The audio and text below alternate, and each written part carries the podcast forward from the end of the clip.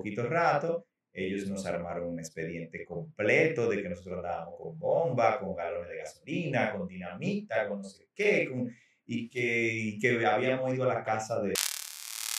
Y de verdad, o sea, yo vi frente a mí, Iván, sin mentirte, frente a mí, a un señor pararse y decir que yo lo había golpeado, a un tipo decir que su madre estaba interna, porque yo la había golpeado.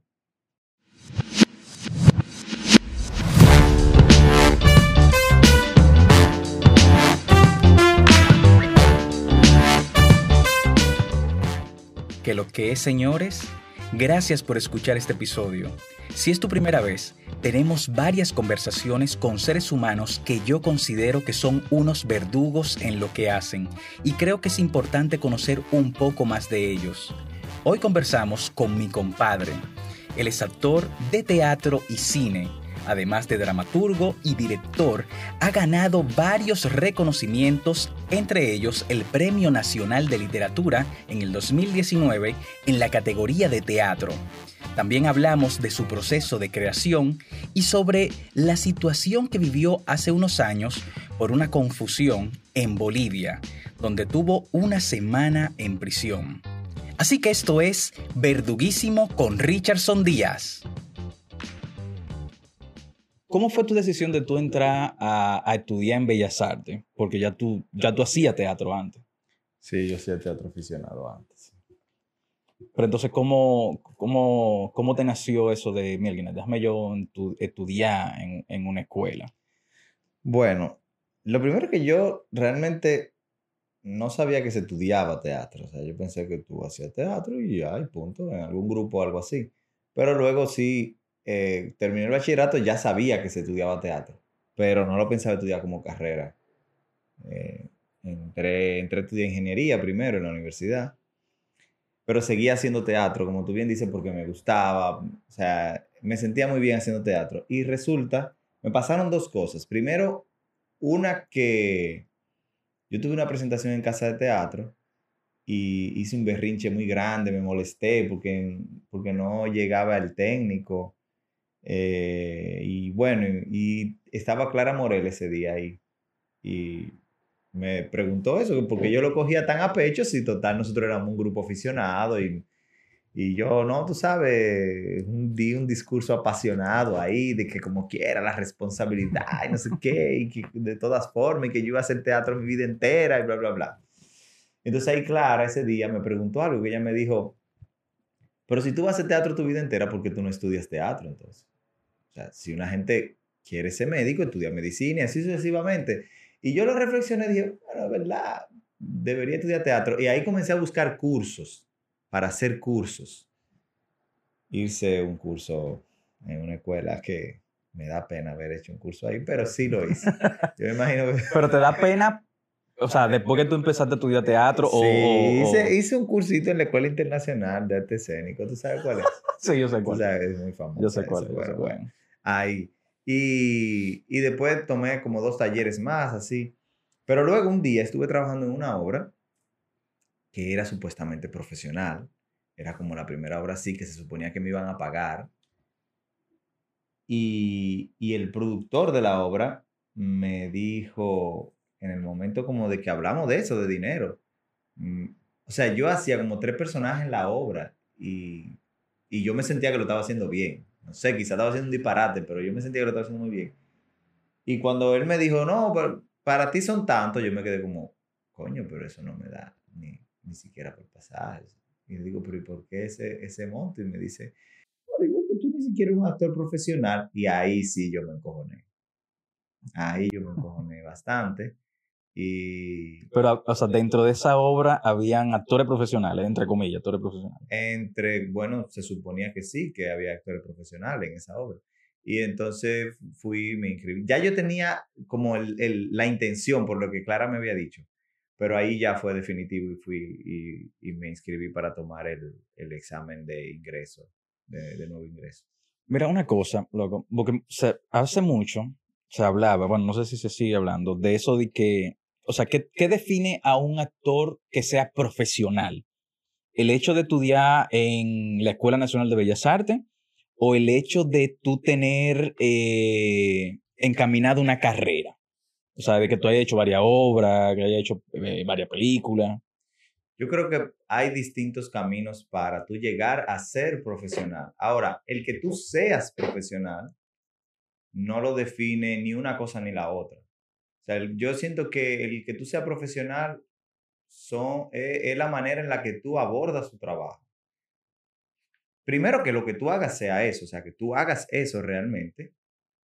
Eh, porque yo puedo, puede ser que yo diseñe plano, pero yo no soy un profesional de la, de la arquitectura porque tenga, porque me siento en una tarde a diseñar un plano. Eh, primero que lo hagas, o sea, que lo hagas. Segundo, que lo hagas de manera responsable. Sea, cuando digo responsable es que, que seas eh, disciplinado, que tengas respeto hacia tu trabajo, todo lo que conlleva ser responsable. Y segundo, sí que, que te preocupe la formación. Si no puedes académicamente, porque quizás no todos tienen el tiempo o, o, los recursos, aunque la Escuela de Bellas Artes es gratuita, pero bueno, los recursos, porque hay que gastar pasaje y lo que hay que gastar en la materia eh, para, para estudiar, pero sí por lo menos que tú de manera independiente eh, hagas talleres por fuera, leas, investigues. Es decir, tienes una formación no formal, no académica, pero hay una formación. Y, o sea, de ese momento, bueno, para que la gente entienda, Richardson y yo somos de la misma promoción de, de Bellas Artes. Ese momento de, de, de, ese nuevo ingreso, que fueron todos esos meses, de toda la clase que se tomó, ¿Tú, no, ¿Tú sentiste alguna diferencia del proceso que tú llevabas antes de entrar a la escuela, de que tú hacías obra, eh, tú hacías clown, tú hacías pantomima, mucho antes de la escuela de Bellas Artes? O sea, obviamente tú tenías, tú estabas mucho más adelantado de lo que estábamos nosotros, porque nosotros, o por lo menos en mi caso, yo no había participado en una obra de teatro ni nada de, de, de teatro. ¿Tú sentiste esa diferencia de, mierda, pero esto que yo hacía es por esto que se hace. No, del cielo a la tierra. Hay una diferencia del cielo a la tierra. Y ahí está quizás, eh, con relación a lo que decía ahorita sobre el profesional, ese profesional que no acude a la formación académica formal, dígase en este caso, bueno, las instituciones que, que dan esa formación, no voy a mencionar nombres, eh, eh, a diferencia del que va a esas academias, pues se ahorra tiempo. Porque de verdad que aunque yo había hecho muchas obras de teatro, como tú bien dices, y hacía clown y hacía pantomima, eh, picoteaba, como se, diría.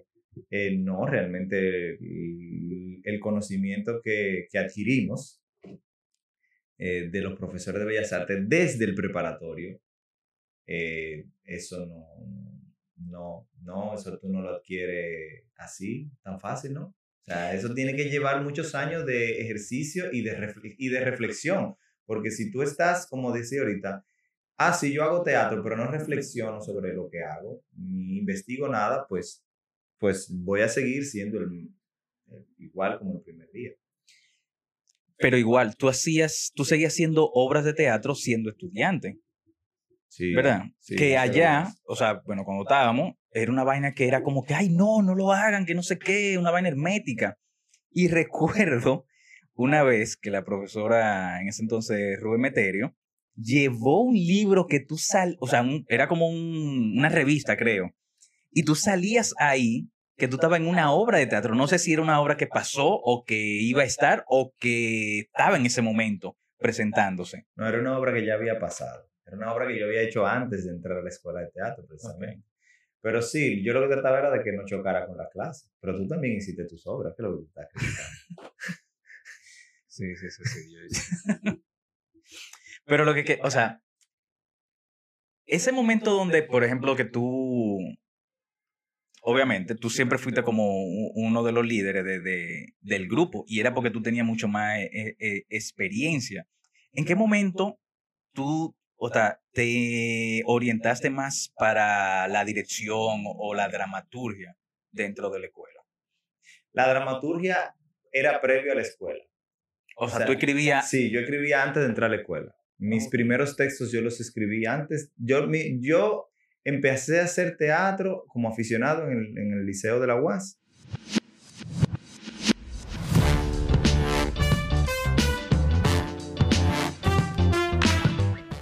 El primer nivel de la Escuela de Bellas Artes, y como tú hacías teatro ya desde fuera, eh, se te presentó una oportunidad para ir fuera del país a presentar una obra de teatro con Margaret Sosa.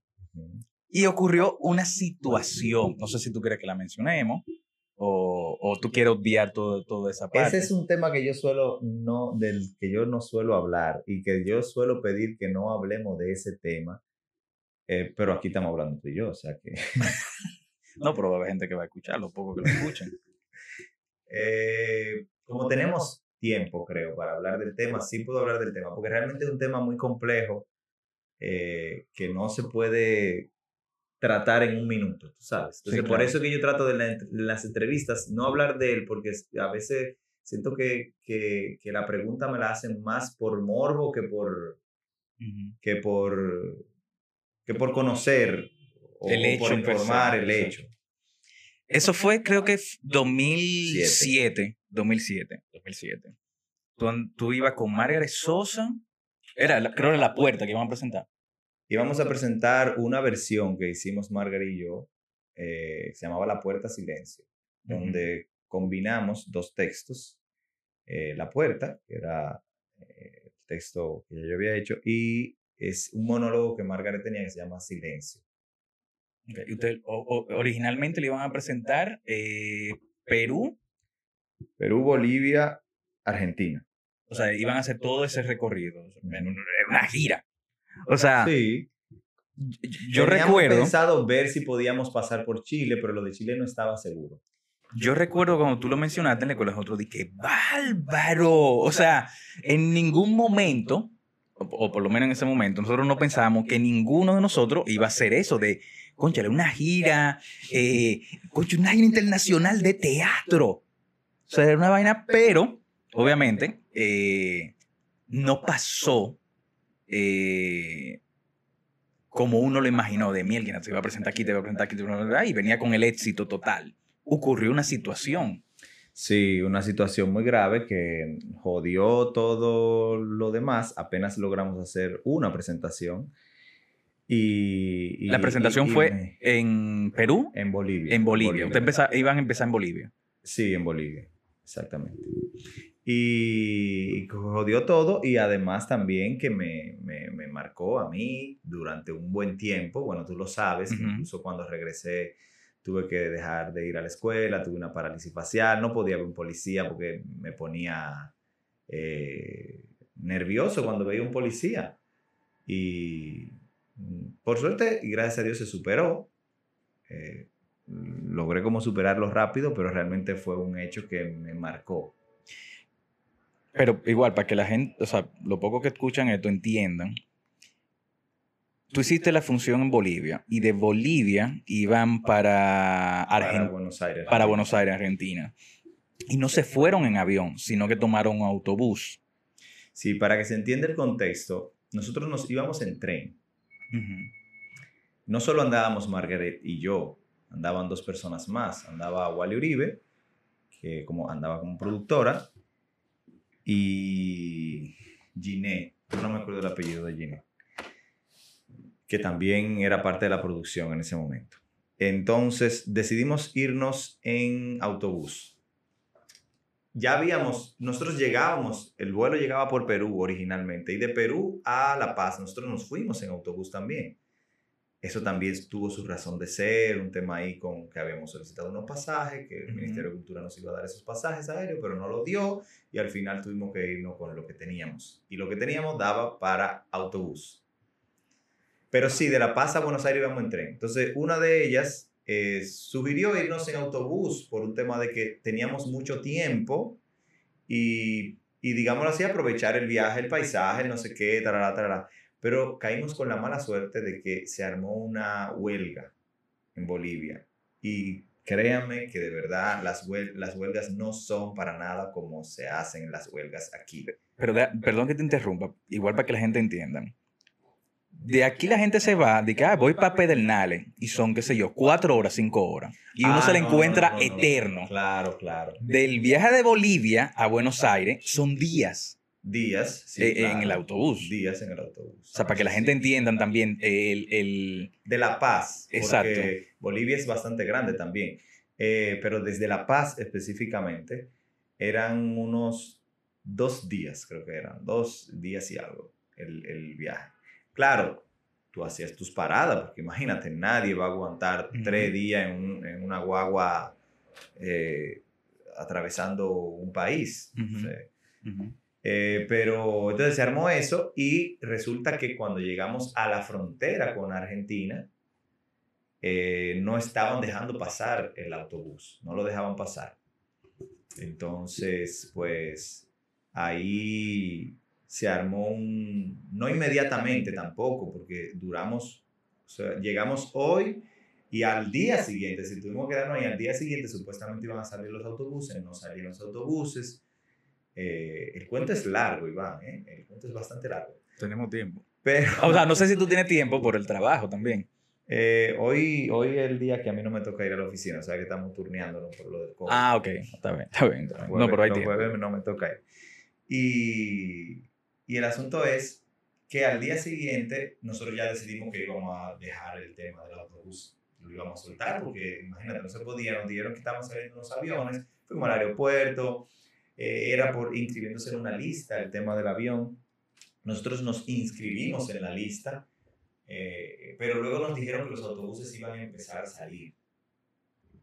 Entonces ya nosotros habíamos pagado el, el pasaje completo, o sea, habíamos pagado el autobús hasta Buenos Aires y el avión eran 100 dólares más. Entonces dijimos, no, espérate, no podemos botar el dinero si el autobús está saliendo y ya está pago, pues vámonos, vámonos para atrás. Cuando regresamos a lo del autobús, efectivamente el autobús iba a salir y un policía me llama y me dice que si, que si me puede hacer algunas preguntas. Yo le digo que, que sí, claro que sí, porque, ¿por qué no? ¿Verdad? O sea, un policía que te está llamando. Y, y el policía empieza a hacerme preguntas, yo le respondo sus preguntas y cuando salgo de ahí, en la misma parada de autobús, había una cosa de policía, como un- una oficina o algo así. O no sé si fue que el policía decidió hacerme la entrevista ahí en esa oficina, pero, pero ahí mismo fue que me hicieron la, entrevista. Para que te ponga en contexto, imagínate que, que tú estás en Caribe Tour, en una estación de autobús Ujú. tipo Caribe Tour. Y, y cuando salgo de ahí, me metieron en una patrulla de policía y me llevaron preso. Así Sin mediar palabras, o sea. No, sin explicarme qué era lo que estaba pasando, qué yo había hecho, nada, nada. Sencillamente, o sea, así, literal. Me metieron en una patrulla y me llevaron a un destacamento. El, claro, el policía me hizo preguntas sobre el lío que se había armado el, en esa creo que había sido en la mañana de ese día. Y nosotros estábamos ahí en la parada cuando se armó el problema. Yo entendí que por eso era que, que él quería hacerme preguntas para Ujú. saber qué nosotros vimos. Y sobre eso fue que él me preguntó, sobre qué nosotros vimos. Pero realmente nosotros estábamos extranjeros en un país desconocido, en una ciudad más que desconocida. Realmente yo no conocía a nadie ahí.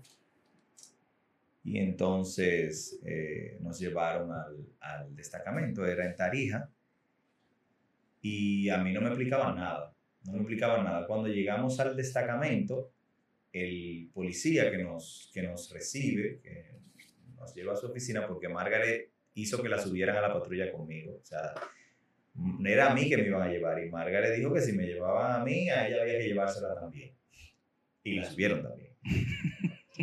Eh, entonces, cuando llegamos allá, el policía nos dice que esto puede durar mucho o puede durar poco. Tajante. Tajante. Nosotros, ¿cómo así? Puede durar mucho, puede durar poco. Claro, al principio, los primeros tres segundos, después lo entendimos a qué él se refería. Lo que querían era dinero. Ujú. Nosotros andábamos con dinero, obviamente.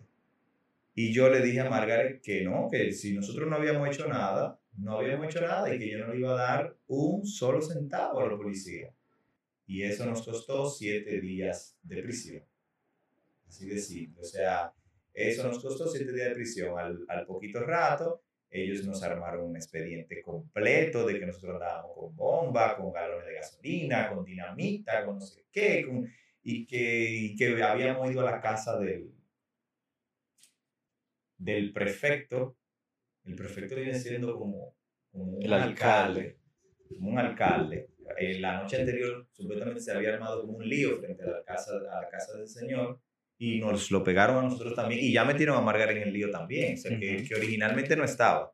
También metieron a Margaret en el lío, a Margaret Sosa, me refiero. Sí. Y eh, fue ese- esa noche fue donde nosotros, un abogado de- de- del Estado, habló con nosotros, nos dijo, no se preocupen, es una tontería, es un error, mañana esto se va a resolver. Mañana, llegó mañana, nos cambiaron el abogado, nos llevaron a juicio y nos cantaron seis meses de prisión porque teníamos pasaje aéreo y obviamente teníamos que tener pasaje aéreo. Claro, el pasaje aéreo era desde Perú, porque nuestro plan era Perú, llegábamos por Perú, íbamos a Bolivia, llegábamos por Perú porque el pasaje era más económico, llegábamos a Bolivia, bajábamos a Buenos Aires, pasábamos por Chile y el pasaje de regreso a República Dominicana estaba desde Lima. Ujú. O sea, volvíamos a Lima y de ahí veníamos, veníamos para acá. O sea, la- los últimos días los íbamos a pasar en Lima. Y, y de verdad, o sea, yo vi frente a mí, Iván, sin mentirte, frente a mí, a un señor pararse y decir que yo lo había golpeado, frente a mí, a un tipo decir que su madre estaba interna porque yo la había golpeado. Esa parte yo no me la sabía. Sí, eh, eh, dos personas atestiguaron en contra de nosotros. Uno era un sargento, creo, era militar, eh, creo que era sargento, no me recuerdo bien el rango ahora, eh, que era el de, el de la parada de autobús, pero claro, no podía ser que se armara un lío como ese y que él no tuviera a nadie preso, entonces él tenía que, él Justificar. tenía que decir que fue alguien, y quién mejor que un extranjero que no lo conocía nadie y que nadie iba, a poder velar. abogar por él. Ujú. Eh, y este otro señor que dijo que su mamá estaba interna y no sé qué y no sé cuánto y tarará, tarará, tarará. El fiscal y el abogado que nos cambiaron no fue el mismo que nos recibió el día que nos llevaron, sino que al día siguiente era otro abogado, que era una mierda de abogado. Era amiguito del fiscal, o sea, amigo, amigo. Iban a la misma iglesia, todo. Eh, fue un, te digo, fue un desastre. Margaret y yo lloramos. Loco, eh, o sea, bueno. O sea, Bueno, ese yo momento. más que Margaret, creo. Pero ese momento donde te escuchan que te dictan seis meses de prisión. Preventiva. Para después Preventiva. pasarnos vaina. Exacto, Nos acusaron de preventiva. terrorismo, fue. Sí, sí, sí. Coño, ¿qué o sea, ¿qué tú sentiste en ese momento? Tú no estás en tu país, aquí tú no tienes a nadie, te están acusando por algo que no lo hiciste. Es que son demasiadas cosas que se sienten. Mira, en primer lugar, eh, el tú escuchar a alguien frente a ti decir que tú hiciste algo, que él sabe que tú no lo hiciste, porque él lo sabe, es una cosa que, que o sea, tú quieres como volarle arriba, pero también tú estás en un juzgado, o sea, tienes que estar tranquilo, tú quieres como vocearle de todo. E- Es, es un, es un- es un- o sea, son muchas emociones que pasan, o por lo menos que me pasaron a mí en ese momento. Tú no sabes si es real lo que está sucediendo, si de repente te van a decir que es una broma, o sea, te pasan tantas cosas por la cabeza eh, que, que es, es muy, muy, muy extraño, es, es un momento muy extraño. ¿Y a qué prisión te mandaron? A la prisión de ahí mismo, de Tarija. Prisión de Tarija. La prisión de Tarija, para que tú me entiendas, viene siendo... A nosotros no nos metieron en esa zona, ¿no? Eh, no, no nos metieron para allá. Pero viene siendo, a nivel de ubicación, viene siendo como el 15 de Asua, que está en medio de la nada. Ujú. Eh, a nivel de, de infraestructura, incluso es así mismo, o sea, viene siendo como Najayo. Najayo. Incluso digo así mismo porque en ese caso esa era una cárcel mixta. Era una cárcel donde hombres y mujeres compartían el mismo patio. No las mismas celdas, o sea, había un pabellón de mujeres y un pabellón de hombres, pero el patio era, era compartido entre hombres y mujeres, cosa que me pareció súper rara y extraña, pero así era. Y tú, o sea, ¿qué tiempo tú duraste preso hasta el momento de, de tu liberación. Siete días. Siete días. Y tú compartías celda con, con otras Siete personas. días. Dios mío. Con Yeye. Yo estaba en la celda con uno que estaba porque le robó el motor al coronel de, la, de esa cárcel. Ok. Al de la cárcel, él le robó el motor. Él decía que no, no fue él. Pero bueno, él estaba ahí por eso. Dos que estaban por narcotráfico. Uno que estaba por... Y uno que estaba por violación. Yo compartía celda con ellos cuatro. O sea, ¿cómo tú pasas de eh, vivir todas esas emociones de que te dictaron es, es- eso, esas meses de preventivo a tú entrar a la cárcel y convivir en esa cárcel, que no sé qué tamaño tendría, con estos tigres que son de verdad son delincuentes? Fíjate, realmente, eh, a mí, yo sí debo decir esto, nunca me maltrataron en la cárcel. Y, y el, ellos estaban claros de que nosotros no habíamos hecho eso. O no sé si sería por el tema de presunción de inocencia, que no creo, pero, pero tanto los policías como los que me llevaron, como el que nos recibió en el destacamento, que nos dijo que esto podía durar poco, podía durar mucho, como en el juicio, o sea, ahí todo el mundo estaba claro de que nosotros no habíamos hecho eso. Lo que pasa es que no podían al alcalde, que fueron a su casa e hicieron lo que sea que hayan hecho en la casa del alcalde y no tenerle a alguien. Eh, lo que sucedió en la parada de autobús fue algo que sucedió en la parada de autobús, pero no fue solo la parada de autobús. O sea, nosotros nos pegaron todo lo que sucedió en ese, en ese sitio durante esos dos días de huelga. Todo nos lo pegaron a nosotros dos.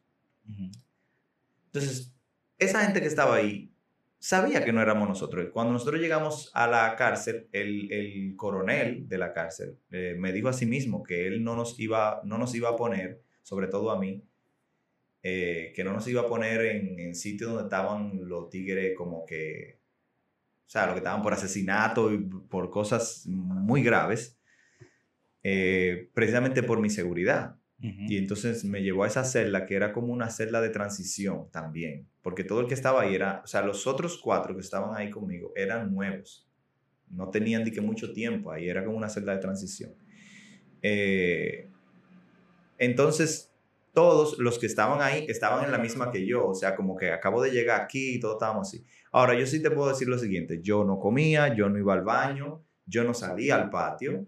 Yo no hice nada durante esos siete días. O sea, durante esos siete días yo lo que hice fue estar trancado ahí porque yo no quería, yo no sabía, o sea, no quería tener ningún tipo de contacto con nadie. Yo salía de ahí nada más para hablar con el abogado cuando iba, la abogada, porque cada día nos iban poniendo más abogados, por suerte.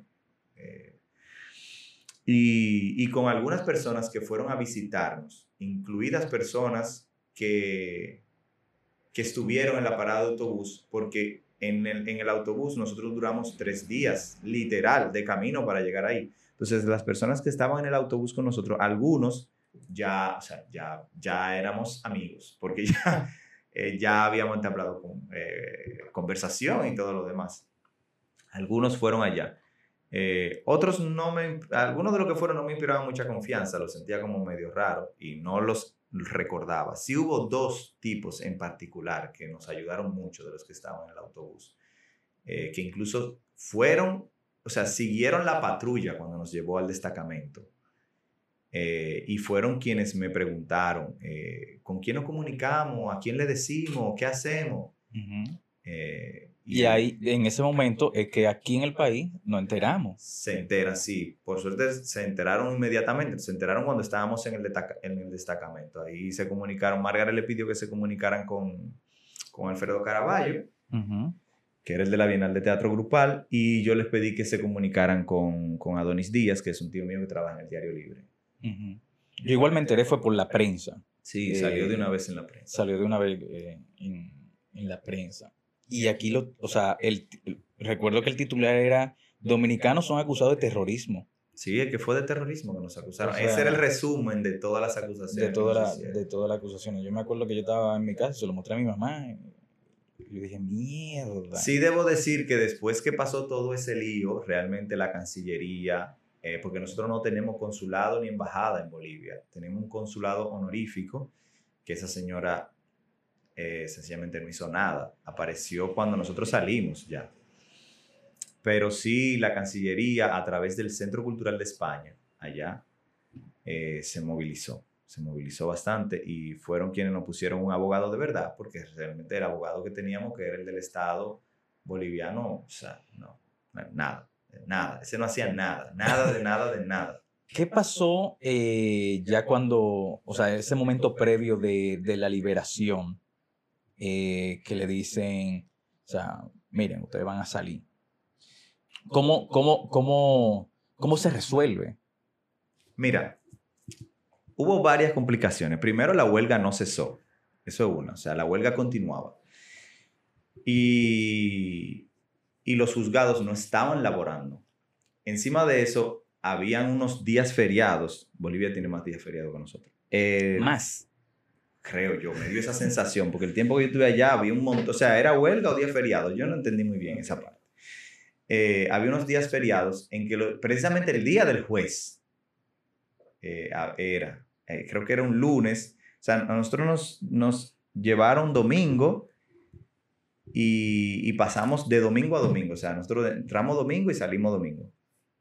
Era feriado, o sea, era, era fin de semana primero, sábado, domingo, y el lunes era día del juez. Entonces, después de ese lunes que era día del juez, o sea, seguían las huelgas, no era como que entonces eh, se estaba complicando el tema de, de sacarnos de ahí, porque definitivamente, eh, como te dije, se volvió algo político, porque ya, como tú dices, ya no eran Margaret Richardson Díaz, eran dominicanos. Y yo mismo vi por la televisión al prefecto este de ese sitio de Tarija diciendo, habían enviado cubanos, habían enviado venezolanos y ahora están enviando dominicanos, no sé qué, porque había elecciones. O sea, fue un momento próximo a elecciones, a reelección de Evo Morales en ese momento. Sí, sí, sí. Eh, entonces, eh, era, había, estaba muy convulso el, el ambiente político del país. Eso me enseñó a mí a no viajar a países que tienen problema político. Y se lo recomiendo a todo el mundo. Si ahí hay problema político, no vaya a buscar nada para allá. Es más, dígale al avión que si tiene que pasar por arriba, que, que lo bordee. Pues el asunto es que en medio de todo este lío, obviamente como era mentira, a ellos se le cayó su muñeco. Muy fácil. En primer lugar, en mi maleta no había nada. No tenían una foto mía con nada. En la parada de autobús no tenían un video mío ni de Margaret con nada. O sea, su, su, su mamotreto se le acabó muy rápido porque no, no tenían cómo sostenerlo. A mí me llamó el ministro de Cultura, que en ese momento era José Rafael La Antigua. Eh, me, estando en la cárcel. Me llamó, yo estando en la cárcel. O sea, él llamó a la cárcel y pidió que, que me pasaran con él. Era jueves, si no me equivoco. O era jueves o, viernes, no recuerdo muy bien, pero era, era, no era fin de semana, o sea, todavía no era sábado ni era domingo. Y cuando él, eh, cuando yo tomo el teléfono que me dice, mira, es Rafael Antiguo que te está hablando, no sé qué, ¿verdad? ah, sí, ministro, ¿qué es lo que pasa? Le explico lo que ha pasado. Y él me dice, mira, el presidente está muy, muy preocupado por esa situación. No se preocupe que ustedes salen de ahí el domingo, me dijo él. Ustedes salen este domingo. Eh, el presidente era Leonel Fernández en ese momento. Me dice, ustedes salen este domingo. Pero realmente te digo, él me dijo eso, pero el panorama que yo veía era súper negativo. O sea, el panorama que yo tenía a mi alrededor, lo que me decían, eh, fue una comisión de derechos humanos. Iba todos los días a esa comisión de derechos humanos a preguntarnos si nos habían maltratado, si nos daban comida, si, si nos hablaban mal. O sea, también me imagino que, que también por eso no nos maltrataron. Claro. Eh, y yo medio no, no, lo, no lo creía. Por eso, pero él me dijo algo, él me dijo, no puedes decírselo a nadie, ni siquiera a quien anda contigo, ni siquiera al abogado, me dijo él. O sea, me tiró esa bomba, me lo tira como dos días antes del domingo y me dice que no puedo decírselo a nadie. Yo no se lo dije a nadie y lo entendí. O sea, al día siguiente comencé a comprender el por qué él me dijo que no se lo dijera a nadie, por un tema de seguridad. O sea, cómo alguien te afirma que el domingo tú vas a salir de, de, de, una cárcel así, de una situación como esa, cuando ya un juez te dictó seis meses de prisión preventiva. Por un asunto de seguridad con los policías, con los presos, con, con todo. Y no se lo comenté a nadie, fueron dos días muy... Eh, fueron días como complicados precisamente por eso, porque yo estaba ahí y era como que no podía decirle a nadie, estoy feliz porque me dijeron que me voy el domingo, pero tampoco sabía si ponerme feliz. No, no, no, ni a la misma Margaret, o sea que... No, a, no, a Margaret menos. Porque Margaret, se lo, Margaret lo iba a regar en la cárcel entera y se lo iba a restregar a todos los policías. Sí, porque tú me comentaste que ella estaba en el área de las, de las mujeres, aunque estaba en la misma cárcel, pero ella se hizo canchanchana de, de muchas de ellas y te llevaba comida. Sí, Margaret, tú sabes que hizo lo que haría lo que haría cualquiera. O sea, Margaret, en primer lugar, Margaret cargaba el dinero, yo no tenía dinero. O sea, yo no, el dinero era de ambos, pero yo no lo tenía. Ella se quedó con el dinero. Y obviamente sí, igual que aquí, igual que en todas partes, quien tiene dinero puede conseguir cosas dentro de una cárcel. Y el primer día que llegamos, Margaret hizo que me bajaran un colchón. O sea, en la celda que yo estaba, nadie tenía colchón. Era en el piso que se dormía. Y Margaret se aparece, o sea, se aparece este policía con un colchón para mí. Obviamente yo cogí ese colchón y lo regalé. Se lo di a otro. Yo no dormí en ese colchón. Claro. Me, mandaba. No, porque estaba hablando que yo, yo, no, yo no sé, no voy a decir que sí, pero yo estaba con tipos que yo no sabía si eran criminales no, realmente. previste cualquier situación también. Y de estos cuatro tipos durmiendo en el suelo, frío, porque era, o sea, así un frío del carajo. Eh, frío de verdad, no frío de que como cuando aquí está nublado y hace frío, no. Frío. Y, y, yo, y yo dije durmiendo en un colchón, o sea, no, no. Sencillamente, si a mí me iban a dar un golpe, no iba a ser por yo estar durmiendo en un colchón mientras los otros dormían en el piso. Y hacía que me llevaran comida de fuera, o sea, comida, comida, no la comida, no la, comida que hacen en la cárcel. No la comida de la que, que tampoco me la comía, yo se la daba a los otros. Eh, la, me llevaban china, galletica, cosas. Yo eso lo compartía. Eso yo no, no lo daba todo, pero los platos de comida sí lo daba. Lo que era de que china, galletica y cosas esas, yo compartía con los otros que estaban ahí. Eh, entonces sí, eso, yo varias veces le decía a Margaret, ¿qué vamos a hacer cuando se acabe el dinero? Porque el dinero se acaba, pero ella no, no, no estaba razonando esa parte. y, y nada, el asunto es que cuando llega el, el domingo, precisamente, mm, me llaman, está ahí el abogado de, de la, de la, el abogado del Estado. Del Estado. Eh, que llega, él fue que llegó primero y me llamó y, nos está explicando a Margarita y a mí que, que va a estar muy difícil la cosa y que no sé qué, nos explica el tema de la huelga, del día del juez, y que todo está muy complicado y que trará y que trará y que todo está muy complicado y que es lo muy difícil y que si nosotros decimos algo que, que, que declaremos, y, pero ¿qué es lo que vamos a declarar? O sea, ¿qué vamos a declarar? En primer lugar, a todo esto nosotros nunca nos preguntaron nada ¿eh? en, el juicio ni nada. Nosotros nunca hablamos. Eh, Iván, y sin mentirte así como en las películas, nosotros vimos esa fila de carro que venía levantando polvo por una calle. O sea, el polvazo detrás. ¿Ustedes lo vieron desde la cárcel? No, porque a nosotros nos subieron a una, como una especie de garita que había cerca de la oficina del, del, coronel de la cárcel. Ahí era que nos, ahí era que recibíamos las visitas. Ok. Porque las visitas no podían ir a la celda. Y realmente no había un espacio así que de visita. O sea, era como en el patio. Eh, y nosotros vemos eso así, se, y, estos vehículos llegan, se paran literal de película y súbanse, súbanse, súbanse, súbanse. Y nosotros nos quedamos como que sí vimos a la, a la abogada que nos habían puesto, que era una, una rubita. Sí, sí la vimos a ella, que era la que sí me inspiraba confianza y era la que siempre nos había hablado como con propiedad. Y, y, y nos subimos, o sea, nos subimos. Yo me llevé nada. Los bultos igual nosotros lo habíamos dejado en la oficina del coronel. Para, para allá nosotros habíamos bajado con muy poca cosa. Yo recuerdo que bajé con unos calizos porque me dijeron que la bota que yo tenía, que no bajara con esa bota porque me la iban a quitar. Eh, y la, el abrigo que yo tenía no era, no era el abrigo mío, era otro que me habían pasado ahí mismo. O sea que yo no tenía nada. Yo en, la celda lo que tenía era pasta, cepillo, eso. y, y, agarramos y nos subimos, nos subimos en el vehículo. Cogimos los bultos de la oficina del coronel, nos subimos en el vehículo, nos llevaron a, imagínate, el Palacio de Justicia aquí. Nos llevaron al Palacio de Justicia y así mismo como nos dieron seis meses de prisión preventiva, que fue todo extraño y raro, así mismo de extraño y raro fue cuando salimos.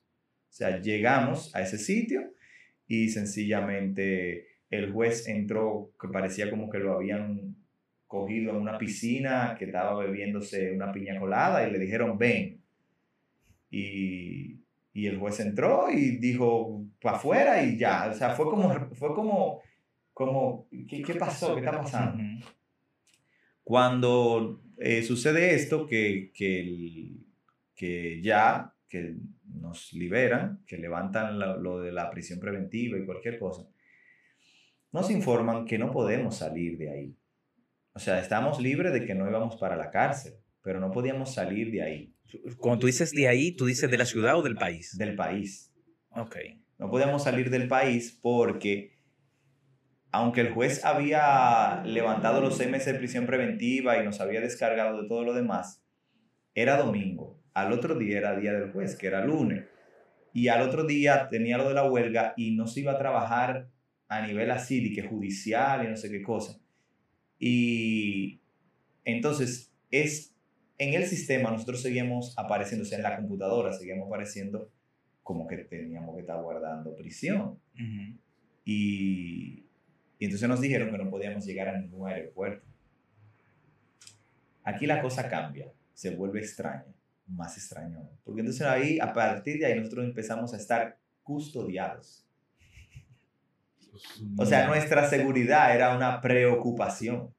Una preocupación nacional. Era una preocupación para las autoridades eh, bolivianas. Entonces, sí, de Tarija nos regresaron a La Paz. Estuvimos unos días en La Paz y, y luego entonces nos fuimos a Perú porque todavía eh, faltaba una semana, creo que era, para nuestro vuelo. Y como ya nosotros teníamos el vuelo comprado, ah, eh, ahora sí nos fuimos en avión desde hacia Lima. Eh, y como ya nosotros teníamos nuestro vuelo desde Lima, lo que se decidió fue eso, que íbamos a esperar unos días en La Paz hasta que se introdujera en el sistema, sea, hasta actualizar el sistema y que no tuviéramos ningún inconveniente en el aeropuerto. Claro. Y entonces llegamos a, a, Lima y ahí nos encontramos con, con Melo, que era el embajador nuestro en Perú en ese momento. Eh, un tipo excepcional realmente. Y ahí me enteré que el gobierno dominicano lo que hizo fue para acelerar el proceso y para no darle muchas largas al asunto, el gobierno dominicano pagó una indemnización. Sí, eh, bueno, no fue tan grande la indemnización, fue de 500 dólares. Fue lo que me dijeron, que pagó 500 dólares a, a, a, la estación de donde se armó el problema, o sea, a la estación de autobús porque sí era verdad que habían roto cristales y habían roto cosas en la estación de autobús, pero obviamente no lo habíamos hecho nosotros. El gobierno dominicano pagó 500 dólares, me enteré ahí cuando llegamos a Lima. Sí, porque aquí una de las cosas que también salió fue que ustedes quemaron un banco. Sí, eso fue un error de redacción. O sea, cuando yo leo esto en el periódico, yo, pero lo están acusando, o sea, obviamente que lo están acusando de terrorismo y que es por quemar un banco. Sí, eso fue un error de redacción que vino de allá. O sea, allá en Bolivia se publicó eso, que nosotros habíamos quemado un banco. Sí, pero para que, igual para que la gente entienda, un banco allá, un banco de sentarse. Exacto, un banco Pero aquí un banco es el no, banco. No, no, fue un error de redacción. Allá un banco es un banco también, o sea, de dinero también. Ah, ok, ok. Pero fue un problema de redacción, de que de, porque en la estación de autobús, o sea, rompieron cristales. Imagínate como que hayan roto todos los cristales de, de donde tú vas a comprar el ticket del agua. Exacto. Y, lo, y todos los bancos, bueno, no sé si rompieron todos los bancos, pero, pero los bancos donde, la gente se sienta. Entonces, en el periódico se referían al, a, aunque usaron en singular, porque te digo porque yo lo, vi esas publicaciones y vi las cosas que decía la noticia allá en televisión. Eh, entonces, eh, dijeron que habíamos quemado un banco. Y eso se interpretó aquí, allá, allá, así mismo, como tú dices, se interpretó como que nosotros habíamos quemado un banco, un banco comercial, o sea, un, dinero. Un banco de dinero. O sea, nosotros en la escuela, nosotros dijimos, pero lo está, o sea, nosotros no imaginamos el banco de reserva de, de ese país y que... Bueno, para que tú entiendas, cuando yo entré a la celda, había un, un, coso puesto, en, o sea, escrito ahí con crayón o algo, en la celda que decía... Eh, Tú me contaste los, Los violadores pagan tanto, o sea, lo que es que la limpieza. Sí. Violadores tanto, eh, narcotráfico tanto. Eh, no, los violadores no pagaban dinero. Los violadores era golpes que le daban. Los narcotráficos tanto, ladrones tanto, y así sucesivamente. Tenían como un monto. Y a mí me preguntaron que por qué me había metido preso para decidir cuál era... ¿Cuál te tocaba? ¿Cuál era la cuota que a mí me tocaba de limpieza? Que no era de limpieza nada, era, me imagino, para los, los, los torontones de ahí, de la cárcel. Y yo le di al tipo que, que el mío no estaba ahí y que yo era el dominicano que había quemado el banco. Y literal, Iván, la cara de ese tipo cuando yo dije que, que yo era el dominicano que había quemado el banco, no, o sea, no se metieron conmigo por lo menos los de fuera de la celda, porque lo de la celda, como te dije, éramos, nuevos y entonces como que nadie, los que cobraban la limpieza no estaban en esa celda, estaban en otra, pero salían, tú ves, y iban allá. Eh, y e, esa, esos dos tipos que eran, eran argentinos, los dos, me acuerdo, que fueron donde mí con esa inquietud. Eh, no, no, no volvieron a dirigirme la palabra jamás desde que yo dije eso. ¿Por qué tú crees que debí, o sea, por qué tú crees que pasó eso, que no te dirigieron la parada, la palabra, perdón, y que su expresión cambió? Porque me imagino que él venía como que, ¿qué es lo que te toca a ti? Que sí. Y el escucharte que tú no, yo soy el dominicano que quemó el banco. No, es que eso, es como que tú no te lo esperas. Yo imagino que es como que, ¿cómo así que quemó un banco? O sea, este tipo tiene serio problema de su cabeza. Y quizá si él sabía lo del banco, seguramente habían oído lo del terrorismo, lo de lo explosivo, lo de, me imagino, no sé. Y quizá no sabía lo del banco, pero el solo hecho de que alguien te diga que está preso porque quemó un banco es como que, coño. Mira, yo también recuerdo, eh, estábamos tomando una clase, no recuerdo si era con Miguel Ramírez o era con Ernesto López.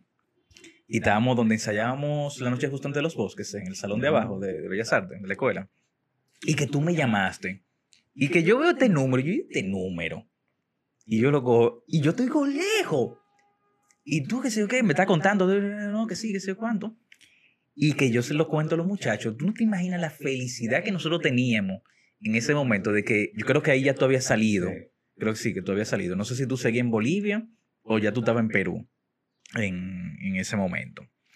Y fue una vaina que mierda, sí, o sea, pero una felicidad que nosotros teníamos. Yo creo que ni, ni seguimos cogiendo clase. bueno, mira, yo te digo, mucha gente, eh, quienes nos recibieron en La Paz cuando salimos, fueron los del festival que nos habían invitado. Sí. Y ellos estaban sorprendidos de que nosotros habíamos salido de la, de la Sí, porque conocen su sistema de justicia. Ellos creían que nosotros, ellos nos dijeron, mira, yo entendía que mínimo ustedes iban a hacer los seis meses de prisión preventiva como mínimo.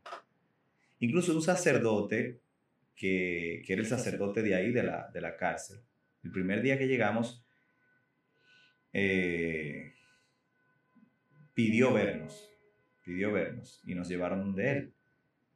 Y él nos lo dijo así muy claro, él nos dijo, él nos preguntó si nosotros lo habíamos hecho y obviamente le dije que no.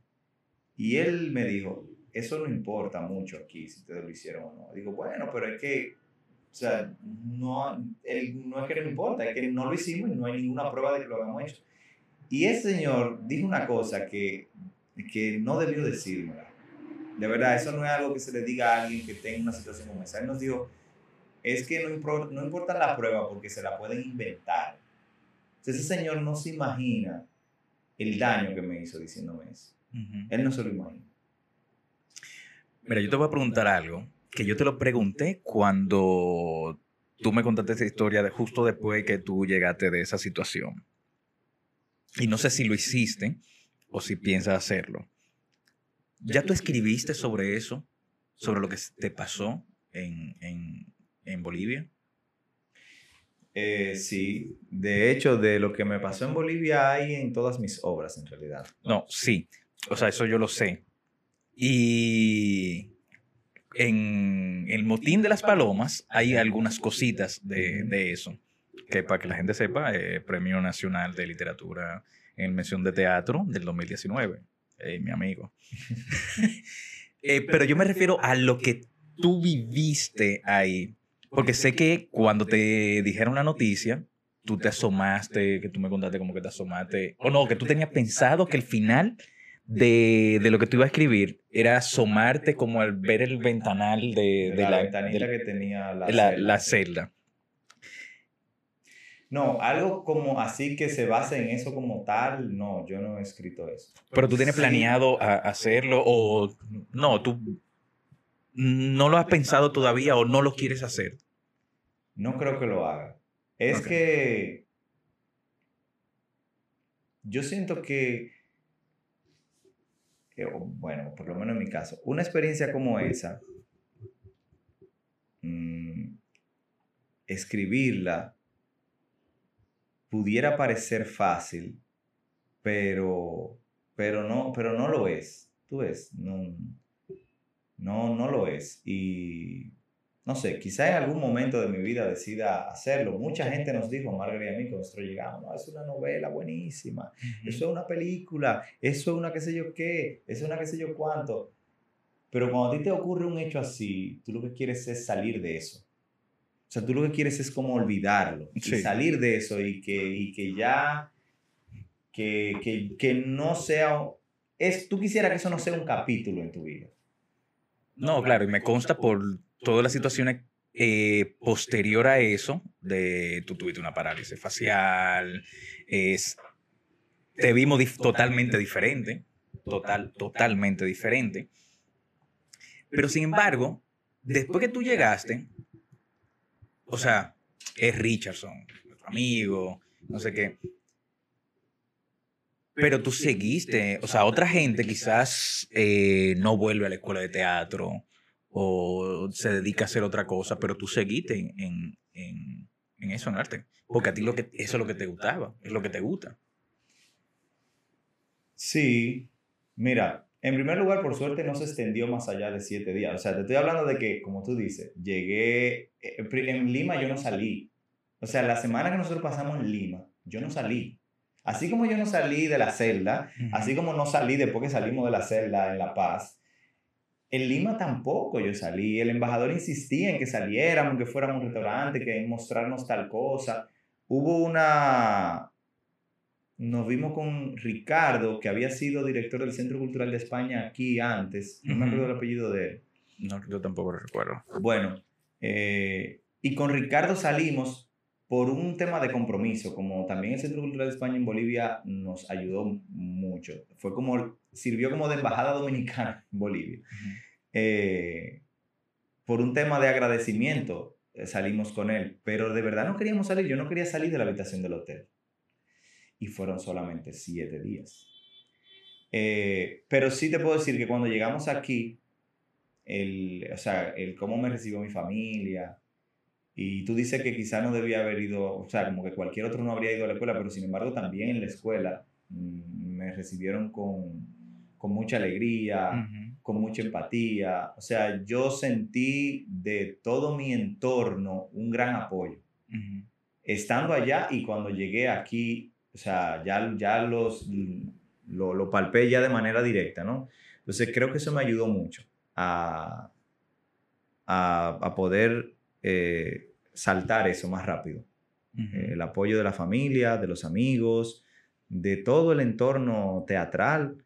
Creo que solo hubo una persona que habló como, que dijo algo como que no me gustó, pero después de ahí, eh, todo el mundo todo el mundo nos apoyó, tanto a mí como a Margaret. Entonces, eso, eso hizo que pudiéramos eh, salvarlo más fácil. Claro.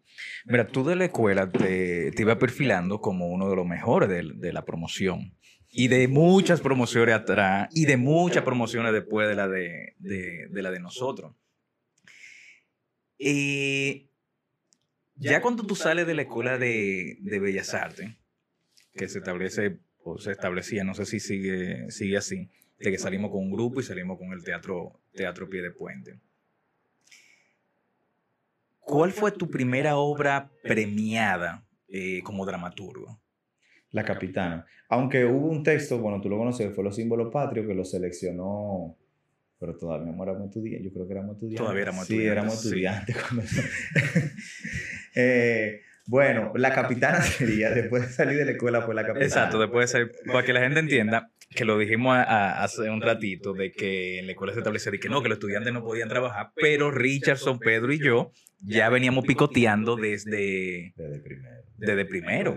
O sea, nosotros conocimos prácticamente el país haciendo títeres, con títeres, bueno, no, con uno de los títeres que no era de nosotros, era de, de Ernesto López.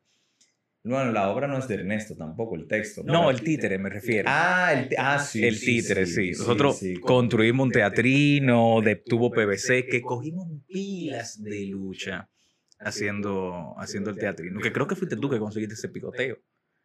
Fue Billy Martin que nos recomendó. Es verdad, que era para... Era para Burger King. Era para Burger King. Era con uno de los hijos de, de Luisito Martí. Exacto. Que que fuimos a esa reunión y no teníamos nada y dijimos que teníamos todo. ¿Cómo se llamaba la obra? El, billetito, el billetito. Hicimos una versión, claro, del billetico nosotros. Sí, sí, sí, sí, sí. Que me acuerdo que, no sé si fuiste tú o, Pedro, que no, que ponemos eh, como un inspector, eh, o no, éramos tres inspectores en ese momento. No, iniciamos con dos inspectores. Ajá. Y después decidimos dejarlo en uno. Sí, sí, sí, sí, sí. sí, para que la gente entienda, tiene que decir que Pedro es Pepe. Pepe Sierra, sí, sí, sí. sí, porque ya la gente en su casa no, malo, Sí, como Pedro José. Pero es una obra de, creo que eran 10 minutos, 15 minutos. No, la obra original es como de 5 minutos. De 5 minutos. Y nosotros la alargamos. Una horita. Sí, se alargó a 15 o 20 minutos. Ahí. Eh, y fue una cosa que no funcionó y lo pusimos también con los símbolos patrios. Exacto, usamos eh, la misma estructura. La misma estructura con... O sea, la misma estructura dramática, el mismo presentador que era Jeremy, el mismo inspector, Ajá. que era el inspector Anderson. o sea, yo hacía el inspector Anderson, o sea, yo, era, yo también sacado. Y habíamos ido, yo creo que fue contigo que yo fui, habíamos ido a una tienda de esta de, de disfraces y tú me dices, creo que fuiste tú, no me acuerdo ahora, que tú me dices, mira, mira, esto, esto que era unos lentes, una nariz que, que, venía con la misma nariz de payasito y un sorbete que se abría como a los lados, que simulaba los bigotes. Sí, exactamente. O sea, en ese tiempo, nosotros dije, mira, pensaba que nos estábamos comiendo. Y después yo viendo fotos dije, mierda, pero nosotros era magia que hacíamos. Y salíamos de los picoteos y era para coger clases en Bellas Artes con los tubos PVC. Sí, llegábamos a Bellas Artes de clase. Pero bueno, en la misma escuela, Los Símbolos Patrios fue tu primera premiada. Y después La Capitana. La Capitana, sí. Que fue con. Dios mío. Que la actuó. yo la monté con Clara Morel. Con Clara Morel. Que precisamente fue la que te dijo que tú debiste estudiar. Que debía estudiar. O sea, mira cómo se, pega el asunto. Pero tú tienes premio eh, con esa de casa de teatro. Tercer premio. Con la capitana yo gané el tercer lugar. El tercer lugar. Y el primer lugar la, lo, ganó la sabrosa sopa de mancos. Pero tú, tenías, tú tienes otro premio que fue en Chicago. En Chicago, sí. Que fue una mención. Una mención de honor, sí. Una mención de honor. Yo fui el ganador, pero en realidad se lo dieron a otro. ¿Cómo? ¿Cómo que tú fuiste el ganador y se lo dieron a otro? Claro, Iván. Mira, lo primero es que el premio no tenía mención. Entonces, si, si el premio no tenía mención y era un premio único y te dan una mención de honor, es porque el jurado no se ponía de acuerdo. Ok, ok, ok. O sea, en los premios donde no hay mención, y te- no, premio único, y de repente sale de que mención de honor para fulano de tal, es porque el jurado no se ponía de acuerdo. Bueno, sí, es cierto. Eh, ¿Cuál fue tu primera experiencia eh, en el cine?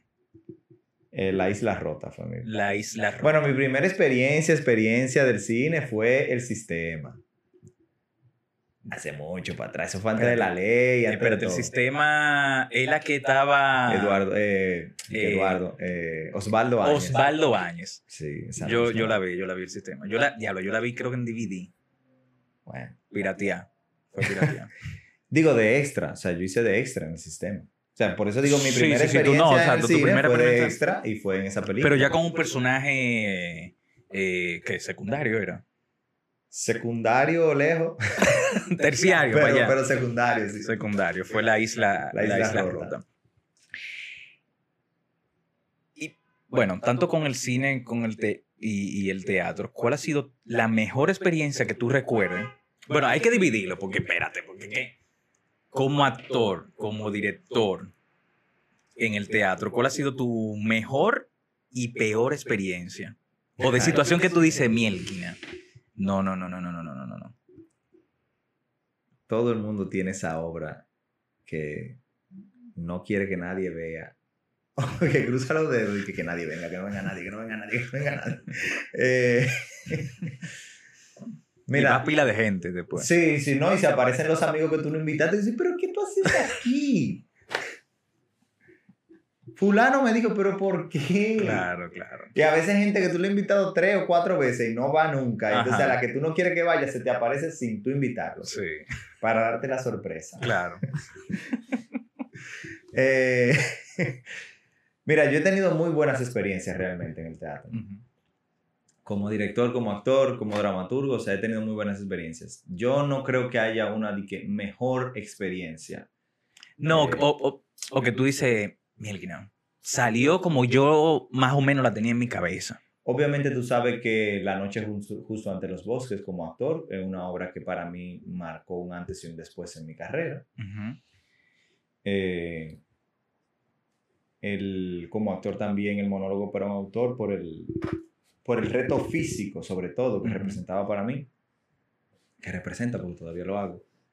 Eh, como director, yo como director mm, casi todas las obras, o sea, como que no, no tengo así de una favorita como tal. Eh, hay obras que uno recuerda con mucho cariño. Eh, yo te puedo decir, por ejemplo, La Capitana. Por el hecho de ser como mi primera obra, ya como, aunque yo dirigí Fuga antes de La Capitana, pero Ujú. La Capitana fue como mi primera obra, como ya yo estoy consciente de lo que es dirigir. Ujú. Y, y además por el hecho de haber dirigido a Clara. O sea, fue muy significativa por dirigir a Clara. Además era el primer texto mío que yo montaba todo Ujú. eso. Eh, inadaptados por el elenco que hubo. O sea, era un elenco demasiado maravilloso. El proceso de montaje de Inadaptados. No, y totalmente diferente entre todito. Sí, completo, eh, de diferentes generaciones, de diferentes estilos de actuación. Eh, yo lo disfruté mucho. Tú estabas ahí también en esa Sí. obra que actuabas. Y tú lo sabes. O sea, nos, eh, o sea, fue un montaje que nos la pasamos Sí, era- o sea, no se, no se sentía, lo digo yo como, como actor, no se sentía, no se sentía como un trabajo. No, se sentía como no, que, no. mierda, qué bien, vamos, vamos a ensayar. No, para nada. Y mira, que a pesar de que hubo diferentes situaciones, ah, yo recuerdo que la mamá de Gilberto Sí. estuvo muy enferma Sí, durante sí. el montaje de la obra y, y aún así eh, nos la pasamos muy bien. Como tú dices, o sea, estaba Omar, que tiene una edad muy distinta a ti, a mí, a Patricio. Ujú. Estaba Papachín, que también, que también además... Viene de la danza. Y no, y que también eh, estaba dirigiendo actores que ya tienen una carrera. Es decir, estaba, estaba tú y Patricio, pero estaba Gilberto, estaba Papachín estaba Omar. No, y no, se, y no se sintió como quizás se puede sentir en otras obras de, mira, fulano que tiene más trayectoria, no se aleja. No, y fue, fue, fue una vaina como que nos comprometamos, nos complementamos mucho sin importar de que, mira, Papachín tiene una trayectoria grandísima, eh, eh, Omar. Omar tiene una trayectoria la obra se cantaba, se, se, bailaba. se cantaba, se bailaba. bueno, las que más la tuvieron más complicada fue a Mary en la parte de la, de la- del canto y Natalie Borsos en la parte de la danza. Porque nosotros teníamos tanta química y éramos tan cherchosos que quizás ellas no, no, no, conchale, no sé cómo, de- no sé cómo decirlo, que no se malinterprete. Es que, pa- es que nosotros eh, faltaba mucho el respeto, de verdad. O sea, Pero y no era por buena una, onda, era buena Sí, onda. era buena onda, no era una vaina que, que, que no, que sí o qué. Y que no era como otras obras de que no, el- el- los actores hacen su coro y el director tapa allá y el productor tapa allá, sino que éramos todos, todos, todos... eh, Ahí no hubo conflicto, dije, No hubo otra ningún conflicto, eso es lo que te estoy diciendo. O sea, fue, hubo- O sea, maravilloso porque no hubo conflicto, no hubo conflicto entre productor, director, entre productor, actor, entre actores, entre actores, director, entre No, director, nada. coaching, de danza, de, de voz, nada, no hubo, no hubo conflicto de nada. Para nada. Y no fue que no hubo conflicto de nada porque fue aburrido, no, es que nos la pasamos demasiado bien. Y yo creo que eso se reflejó también en el escenario. Sí, sí, creo, sí, que, sí. creo que también por eso la obra resultaba más graciosa, porque, porque realmente nos la pasamos eh, gozándonosla. O sea, nos la gozamos. Pero una obra que tú dices, mielquina. O sea, que, que haya pasado una situación complicada. Fuera de la escuela de teatro, no en la escuela. Porque sí, porque en la escuela ya... en, la, en la escuela pasó de todo. Sí. Eh, pero fuera de ella, que tú dices, mierda, no, esto, esto no, esto no debió pasar. Yo, tú- yo te dije que todos tenemos esa obra. Yo tengo esa obra, no voy a decir el nombre. No diga el nombre, pero la situación. No, ahí pasó todo lo contrario a Inadaptados. O sea, todo lo contrario. Ahí pasó situaciones entre productor, director, director, actores, productor, actor. Tú actuabas. Yo obra. tuve que actuar en la obra al final para, para que sal... Yo no actuaba originalmente. Tú la dirigías. Yo la dirigía. Ah, ok. Yo la dirigía. Y como actor, yo, o sea, donde, en obras donde yo he sido solo actor, yo casi no he tenido como, no, no he tenido problemas.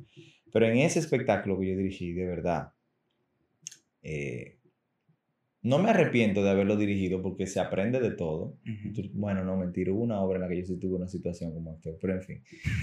Eh, que estaba Pepe también, estaba Billy, estaba Canet. ¿Sabes cuál es? Que se ensayaba en la escuela. Se ensayaba en la Ah, escuela. no, sí, sí, sí, sí, sí, yo sé cuál es, yo sé cuál es. Eh, de verdad que fue, fue un montaje. Mira, eh, fue, fue, fue de verdad que no lo recuerdo con agrado. No lo recuerdo con agrado. Y no, no fue bueno en ningún sentido. O sea, en- Ujú, y de hecho ya yo lo que quería era que la obra se presentara. ujú. Y me pasó eso que te estoy diciendo. Yo no le dije a nadie de esa obra. O sea, a Y nadie. se apareció todo el Y mundo. se apareció gente ahí. Yo decía, pero y, y, le- y a dos o tres se lo iba a decir, pero ¿y qué tú viniste a hacer para acá? Claro. Mira, ¿cómo, ¿cómo tú como dramaturgo ya premiado, o sea, tú ganaste el premio más importante del país? O sea, quizá alguien que, que escuche esto dije, "Mi- o sea, te ven, lo- los nuevos estudiantes o los que están saliendo, te ven como, coño, Richardson Díaz, que ganó... Ah, bueno, para que sepan, también Richardson Díaz está nominado de nuevo, porque tú estabas nominado anteriormente en Los Soberanos. Ese premio es tuyo. Ese premio es tuyo. O sea, tú estás nominado como mejor actor como mejor actor. por Y la obra está nominada como mejor obra. mejor obra. Sí. Pero yo sé que el mejor actor es tuyo. Lo de mejor obra no sé. Eh, por Sin Zapatos no hay paraíso, que la dirigió Pepe Sierra. ¿Cómo es tu proceso de creación de, de una obra? Eh, no, no, no, no, no nos vayamos por lo por el aspecto técnico de la dramaturgia, sino de, de la creatividad. O sea, tú eres de lo que. Bueno, sí, tú eres de, de- de esto que voy a decir, porque eh, el motín de la paloma surgió con eso, de que tú estabas en un lugar, escuchando esa situación, y eso te detonó a escribir esta obra. Odia lo que te voy a, lo que te iba a preguntar. Porque, lo- porque lo que te iba a preguntar, no. O sea, vámonos más, más para allá. En el momento de que ya tú tienes tu idea de, de una obra que tú quieres escribir, ¿cómo tú sales de ese punto? En, en- y, y sé que muchos de los que escriben le ha pasado, de que tú no sabes qué va, o sea, tú no sabes cómo salir de, de coño, tengo ya 20 páginas, no sé qué, qué más, ¿Qué más escribir? qué más escribir. Tú eres de los que la sueltan, porque creo que escuché a, a, Dios mío, ahora no me acuerdo el nombre. Coño, que fue otro profesor también de, de dramaturgia. William. Reinaldo. Reinaldo, de soltar la obra, darle un tiempo y después retomarla y leerla, o tú te pones ahí y que la inspiración y que la creatividad y la inspiración te llegue trabajando en ese punto de tú, yo no sé qué más escribir. Normalmente cuando yo comienzo a escribir una obra no la suelto. O sea, no la suelto. Eso de que de soltar, de que, de que- y, y, y si la suelto no es una soltura consciente, de que la solté porque decidí soltarla. Si la suelto es porque sencillamente no tengo tiempo para sentarme a trabajar en ella y no me puedo sentar a trabajar en ella. Pero, pero no la suelto así de manera consciente. Al contrario, cuando yo me siento a escribir, trato de escribir, o sea, en un vaciado Ujú. casi. Claro, después viene el proceso de corrección y todo lo demás. Eh, pero cuando a mí me pasa eso, que me estanco eh, con una historia, normalmente lo que yo hago es como dejarla como si fuera el capítulo 1 o como si fuera el primer acto o como si fuera un cuadro y entonces comienzo a escribir otra cosa que quizá no tenga nada que ver con esa y después trato de pegarla. Ujú. Eh, o sea, que sí tenga que ver con el tema y no sé qué, pero, pero quizá, o sea, que la situación sea otra, otra situación. O sea, me olvido de que, de que no sé cómo continuar a partir de ahí y comienzo a escribir más para adelante. Entonces después busco cómo pegar esas dos partes de la obra. Eso es lo que yo suelo, suelo hacer. Y cuando te piden una obra, porque creo, y lo considero así, que tú eres de los dramaturgos, o sea, que más obra te han, o sea, que más obras de productores te han pedido, aparte de Guadijaque, cuando en, el tiempo de Guadijaque, que te piden una obra, mira, yo quiero, esta yo quiero una obra de, del cielo, por poner, o sea, ¿cómo es, cómo, cómo es tu proceso de creación para otra persona que tiene su idea en su cabeza? Primero tiene que esa persona estar siempre ahí, siempre estar disponible para cualquier pregunta. Y si tiene su idea, si tiene su idea, que me la comparta muy, o sea, Que esté claro. que, que me la comparta lo más claramente posible, lo más claro posible. Eh, pero sí yo me doy cierta libertad de- a pesar de eso cuando voy a hacer un encargo y hago mi proceso, mi proceso de escritura. Yo, sabes que en la parte de dramaturgia, la formación que uno recibe en la escuela no es completa. Bueno, nosotros estuvimos juntos en el taller de Jorge Huertas, tú estabas, el de la Argentina. Sí, sí, sí. Bueno, estuvimos en ese taller. Yo hice también un taller con Rodolfo Santana. Eh, no fue un taller, pero digamos tipo laboratorio de dramaturgia. Tú tuviste en el taller también que fue en el, en el primer festival que, que, que vimos, tan- creo que éramos estudiantes todavía, que vino la alta compañía Royal de Luz No, yo no estuve en en, eh, con Carlos Canales. No, no, yo no estuve Ah, en ok. ese. Yo hice sí como una especie de laboratorio de dramaturgia que, que se cortó a mitad con Carlos Castro eh, y el cual me fue sumamente útil. O sea, de verdad, me fue muy útil. El, el- el poco tiempo que tuvimos, que éramos Rafael Morla y yo, con Carlos eh, Castro, me fue muy útil porque Carlos tiene una, una metodología para tú crear eh, lo que en cine se llamaría escaleta, pero bueno, en teatro él le llama eh, acumulación sensible, le llama Carlos. Y, y que te va dando una estructura de la obra antes de tú sentarte a escribir, de cuáles escenas habrá, qué tema se va a tratar en esa escena, cuál va a ser el conflicto de la escena, cuáles personajes van a estar en ella, eh, cuáles van a ser los hechos de la escena. Entonces ya después que tú tienes eso, como que es, es más fácil. No estoy diciendo que sea fácil, porque fácil no es, pero pasa eso. Cuando tú te estancas en una, entonces tú dices, bueno, déjame comenzar a desarrollar la otra. Y Ok. Mira, Richardson, ¿hay algo que tú extrañas de tu niñez? que tú dices, Melkina, ese momento yo, me hubiese, yo quisiera volver a repetirlo? ¿Algún momento de tu niñez? Ninguno. No porque, no porque haya tenido una... No te rías. o sea, ni un momento tú dices, que Mielkina, ese momento que yo, qué sé yo, eh, no tenía ningún problema y disfrutaba jugando pelota. Bueno, ¿qué te digo? Claro. O sea, si uno recuerda su niñez y, tiene cierta añoranza, tal vez eh, le causa una buena emoción el recordar la niñez, pero, pero de, de querer vivirla otra vez, no. No, no de querer vivirla, sino que, conchale, por ejemplo, a mí me pasa que yo, coño, esos momentos donde yo compartía, por ejemplo, con mi mamá, mi papá, mi hermano en la mesa, que eso, después, después del divorcio, ya eso no volvió nunca. Claro, claro. Bueno, el compartir con mis abuelos, claro, está en, eh, en las tardes, sobre todo, tipo 6 de la tarde, los fines de semana cuando estaba allá, siempre mi abuelo se ponía a hacer cuentos y nos bebíamos una malta eh, de ahí es que viene tu fascinación por... Quizás, quizás. Eh, nos bebíamos una malta con, con esto, con leche condensada. Una ah, malta sí, de esa. Eh, con leche condensada y, mi abuela diciendo que todo eso lo que decía papá era mentira. O sea, mi papá haciendo cuentos y mi abuela diciendo que todo eso era mentira, que eso era el que se lo inventaba. O sea, te estoy diciendo que, de, hablando de que me hacía cuentos de, del campo, ¿no? De, de cuando vivía en el campo cuentos de, de, cosas que le pasaron a él. Sobre todo siempre le gustaba hacer cuentos eh, misteriosos, de cosas misteriosas que le pasaban. Eh, nunca se me va a olvidar un cuento que, que papá me hizo de una...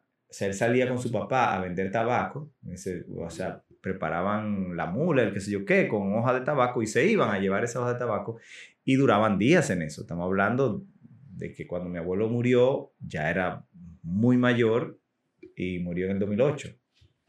Entonces, o sea, estamos hablando de, de principio del siglo, primera mitad del siglo pasado. Y, él me dice que una noche salieron y, y ellos comenzaron a ver esos ojos allá a lo lejos, esos ojos y que sonaba de que y que era un monstruo y una bestia y ellos se pasaron la noche entera rezando y no sé qué y. Y al otro día fue la primera vez que él vio un tractor.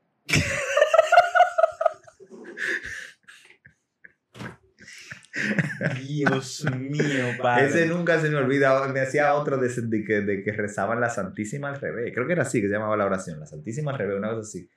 Eh, y que se lo llevaron y que lo secuestraron y le iban a robar y que él y su papá se pusieron a rezar la Santísima al revés. No recuerdo si es la Santísima la oración.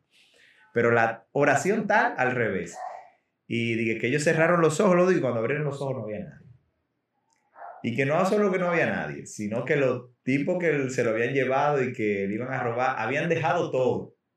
O sea, las cosas que ellos cargaban, las dejaron. Y ellos se fueron, se desaparecieron. Esas son las dos que más recuerdo. Eso y... Y sí te puedo decir, mi papá vivía en Estados Unidos. Sí, sí, sí.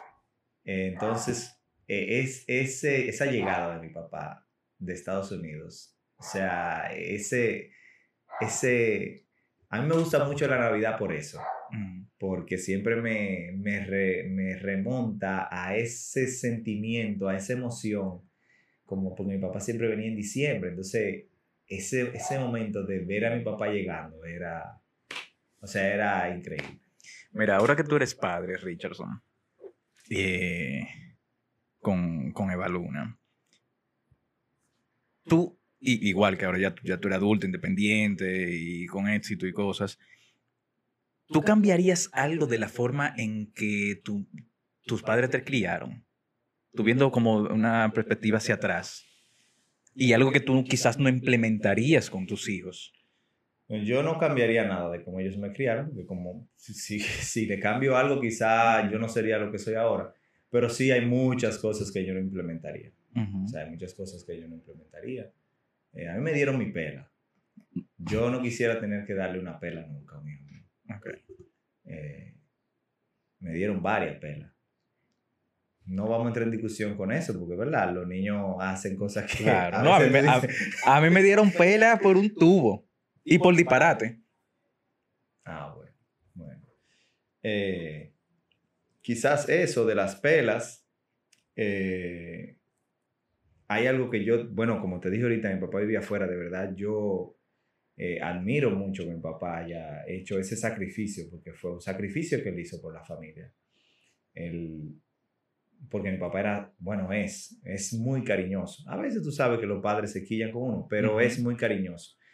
Eh, y, ese, y eso de irse fuera del país, yo no sé si yo sería capaz como de, de, de hacer eso, o sea, de, de- Y no lo digo por mal, sino al contrario, lo digo como que no sé si, si yo sería capaz de llegar a ese nivel de desprendimiento de para darle una mejor vida a mis hijas, que van a ser dos pronto, Sí, sí, sí. sí, sí. eh, como de, de irme a buscar eh, el, el sustento en otro lugar, lejos de ella, porque de verdad que, que uno se la pasa muy bien. con- Claro, con- claro.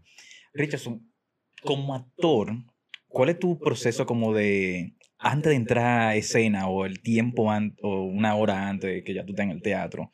¿Cuál es tu proceso como de prepararte previo a empezar la función como actor?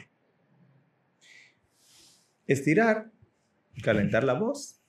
Yo digo que ya cuando llega previo a la función, ya lo que no se hizo, o sea, lo que usted no hizo, ya no lo va a hacer. No, pero tú tienes un ritual. Tú tienes un Yo ritual. sé ya por dónde tú estás. Ya yo sé por dónde Claro, tú tú vienes. tienes ya yo un sé por dónde tú ritual. vienes, ya. bueno, yo me bebo una chocorrica. Yo sé. ¿A qué, se- ¿A qué viene eso de que tú antes... O sea, no es... a excep- o sea, sí, hay, sí ha habido funciones de que tú no te bebes la chocorría porque no apareció la chocorría. Porque no apareció, no, claro, tampoco que somos. Exacto, pero ¿a qué, a ¿de dónde viene eso? A mí despo- de por sí me gusta el chocolate. Eh, El chocolate con leche. Me, me encanta el chocolate con leche. Yo no bebo café. No bebo café. eh, entonces, como que yo lo que bebo es el chocolate. No, y tú no tienes ningún vicio. Mm, No diagnosticado, no, no, No. No. Sé si alguien que tenga un vicio puede decir que no, yo tengo tal vicio, pero No, por ejemplo, tú no fumas. no, yo no fumo, sea, yo no tú no eres- café, no soy exacto. alcohol, o sea, no bebo, bebo en cosas sociales. Sí, tú bebes cosas sociales, no di que, ah, concho, que... No bebo que me di gusta que beber. solo, di que no, di que solo, Ajá. no, no, no, no bebo solo. Eh, ni nada, ni consumo ninguna sustancia, eh, ninguna sustancia ilícita. Entonces, no sé, no sé de verdad cómo nace lo de la chocorrica. Quizás es, es una, es, es una, eh, es resto de, de- de pobreza quizás. Como resto de pobreza. Sí, porque, porque realmente yo puedo tener en un camerino frutas, tú lo sabes, o sea, yo puedo tener en un camerino frutas, qué sé yo qué, que hay, hay productores que se, se explayan, y si no está mi chocorrica ahí, yo no me siento bien, porque es que la chocorrica viene de muy atrás, entonces ya es un asunto mental, yo sé que no es real, no lo voy a hacer bien o mal porque me bebo o no me beba la chocorrica, pero es como hay actores que tienen que ir al baño antes de entrar a escena. Sí, sí. eh, y pueden haber entrado a baño- al baño 10 minutos antes de entrar a escena, pero un minuto antes de entrar a escena tienen que ir al baño. Eh, entonces, yo creo que es eso. Es como, siempre bebí chocorrica porque no tenía otra cosa que beber. Digo chocorrica, pero puede ser chocolate de agua. ¿eh? Lo que sigue es que sea chocolate, Ujú. líquido. Líquido, exacto. Eh, porque como desarrollé esa costumbre desde siempre, pues nada, la sigo teniendo ahora.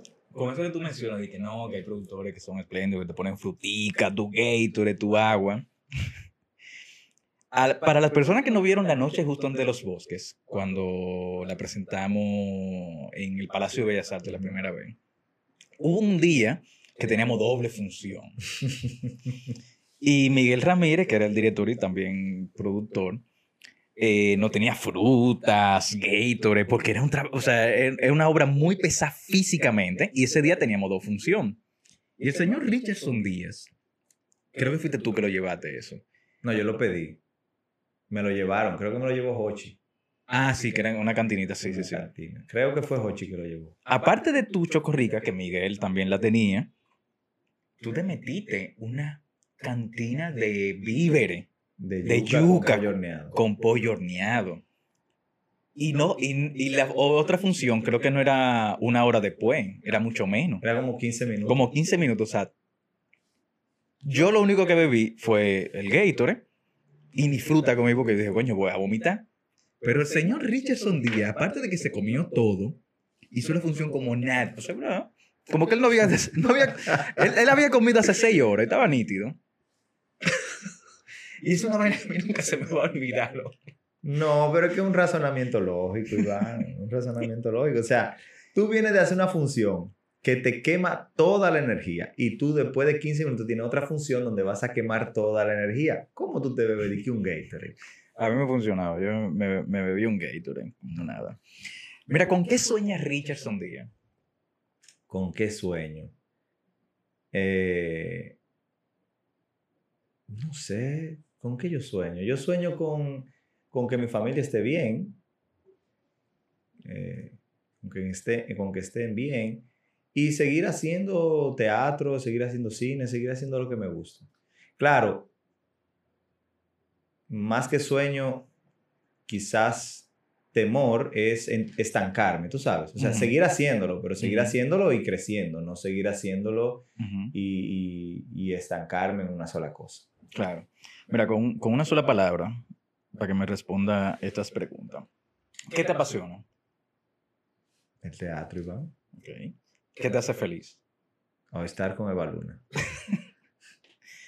¿Qué te molesta? Porque tú eres mecha corta. Tú sabes que la gente que no me conoce, el que no me conoce, cree que yo soy un tipo muy tranquilo, muy calmado. Lo que pasa es que yo soy así precisamente por eso, porque, porque, porque como tú dices, soy mecha corta eh, y, y trato de, de coger la cosa lo más suave posible.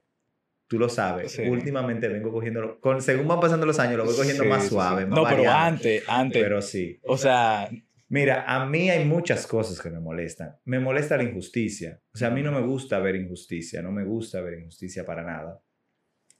Y me molesta la arrogancia, me molesta la estupidez. La estupidez intención. Es que tú sabes que, que se están haciendo el estúpido. ujú, Eh, mm, me molesta la falta de compromiso. O sea.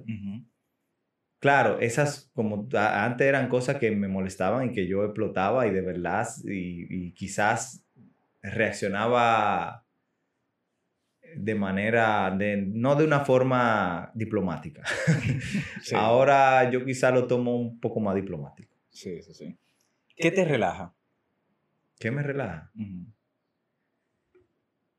No sé, no hacer nada, estar en el campo haciendo nada. Quizás estar en el campo, en una hamaca o en el campo dentro de un río, pero estar en en el campo. En el campo. ¿Cuál es tu sonido favorito? Mi sonido favorito. No sé, no tengo un sonido así. un Uno que tú, o sea, que te gusta escuchar. No, no tengo un sonido favorito, no. Ok. Tu palabra favorita, una que tú, me, tú la, la digas mucho. No sé cuál, cuál es la palabra que yo más digo. No sé, últimamente me gustó. uh, me gustó mucho una palabra que oí los otros días, que fue desgraciación. Que, no, que supongo que no, que no está en ningún diccionario. No, no, no. Pero me gustó, me gustó esa palabra. Y tú tienes una mala palabra favorita que tú la digas mucho. No, yo supongo que la que yo más digo debe ser coño, no creo que sea. No, igual. O sea, aunque aquí se establece que es una mala palabra, pero en otro país es coño, es una vaina normal. Una vaina normal. Richardson, vamos a entrar a la parte que a mí más me gusta del podcast, que es la improvisación. Todo el que está en el podcast pasa por eso. Y yo tengo cuatro opciones que yo te voy a decir en qué consisten. Y tú eliges una de esas cuatro opciones para hacerlo. Ay, Dios mío, ¿qué es lo que tú me vas a poner a vender? Ya yo creo que yo creo que en un gancho ya. No, no, no. La palabra para, para, para la improvisación de Radio Ventas va a ser payaso. Ok. ¿Tú estás listo? No, espérate. Pero espérate, déjame pensar. Oye, pero eso es la improvisación. ¿No te acuerdas de la escuela? Ahí, pa, pa, pa, vamos.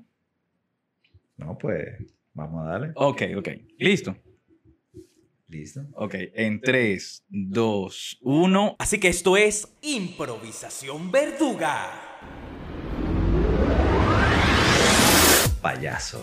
Si usted quiere un payaso que le cargue el bulto a todas partes donde usted vaya, debe llamarnos ya.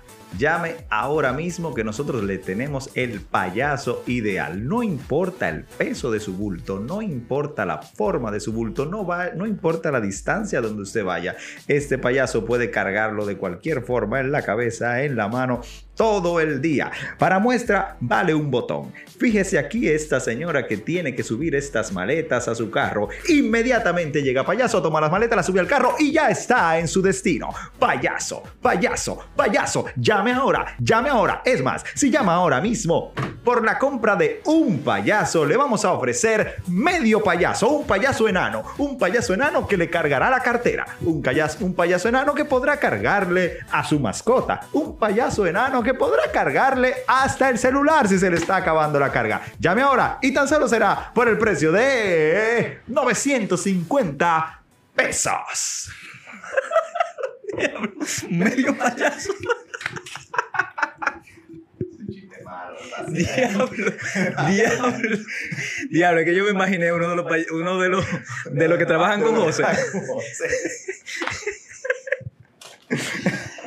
Loco, eh, mira, y esto tú lo sabes. Y, o sea, tú eres, tú eres el tipo que salió de la escuela más preparado. O sea, No, nosotros salimos todos muy bien preparados. No, no, no, no, no, pero yo me refiero a. Tú eres actor. Bien. Tú eres director. Bien. Tú eres dramaturgo. Bien. Cuando yo me refiero a más preparado, es que el más completo de, de la promoción de nosotros y, la, y de otras promociones. Quizá haya gente así, pero yo no lo sé porque no, no, no lo he, no he trabajado con esa persona. Y tú eres el tipo de que por lo menos yo y sé que eh, otra persona también lo recomiendan, de que hacen, eh, hay un picoteo o un trabajo y eso es para allá, para allá, para allá. No, llamen a Richardson. Rich, tú tienes esa capacidad de, te piden algo y qué sé yo, te lo pidieron el viernes y eso es para el lunes y tú sé 100% seguro de que tú lo vas a tener listo. Y eso es una vaina, para mí es un don que tú tienes. Para mí es un don. O sea, uno nace con, esa, con, con eso. Y dentro de todos los años que tenemos, ¿no? de tenemos, que tenemos conociéndonos, tú has demostrado, o sea, que eres un tremendo profesional, loco. O sea, un tipo que la excelencia le queda, o sea, tú estás mucho más para allá de, de- la excelencia. Tú estás mucho más para allá de, de, eso de, lo sensible. eh, de, del amigo, de una persona con la que uno puede contar. eh, y eso, que hemos pasado muchísima vaina, muchas cosas. Y lo que nos falta también, esperemos en Dios. Y tú eres un tipo que te arriesga, que muy rara veces, por lo menos antes, eh, que tú decías que, que, tú podías decir que no, no, no, eso yo, mierda, no, no lo voy a hacer. O sea, tú vas para allá y tú buscas eh, cómo superarte cada día, por eso mismo que tú dijiste, de ese miedo de estancarme, o que la gente te pueda ver como, mira, ya Richardson se quedó ahí. Bien. Y yo sé que cuando tú ganes el premio, eh, el premio mayor de- del país, tú vas, tú vas a buscar otra cosa más y, y, y ves qué tú haces.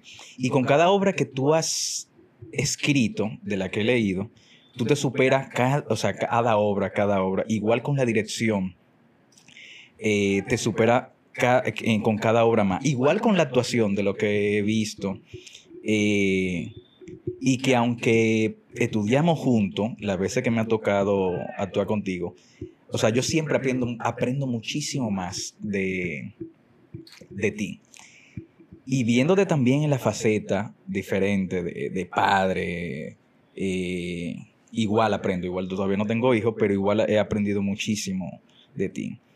Y, loco, tú eres fajador, men, o sea, tú te fajas a pesar de, de las cosas que, que te ha pasado y que tú no tienes un padrino como quizá mucha gente pueda tener en el medio, tú te has dado a conocer, tú te has dado a respetar sobre todo en el medio y a, que, y a tener ese nombre de es Richardson Díaz. Y cuando te digo que tú eres el tigre que estás más preparado, o sea, no es por mal, ni, ni que se ofendan las otras personas del medio, pero es la verdad. O sea, la verdad, eh, honor a quien honor merece, de que tú eres loco.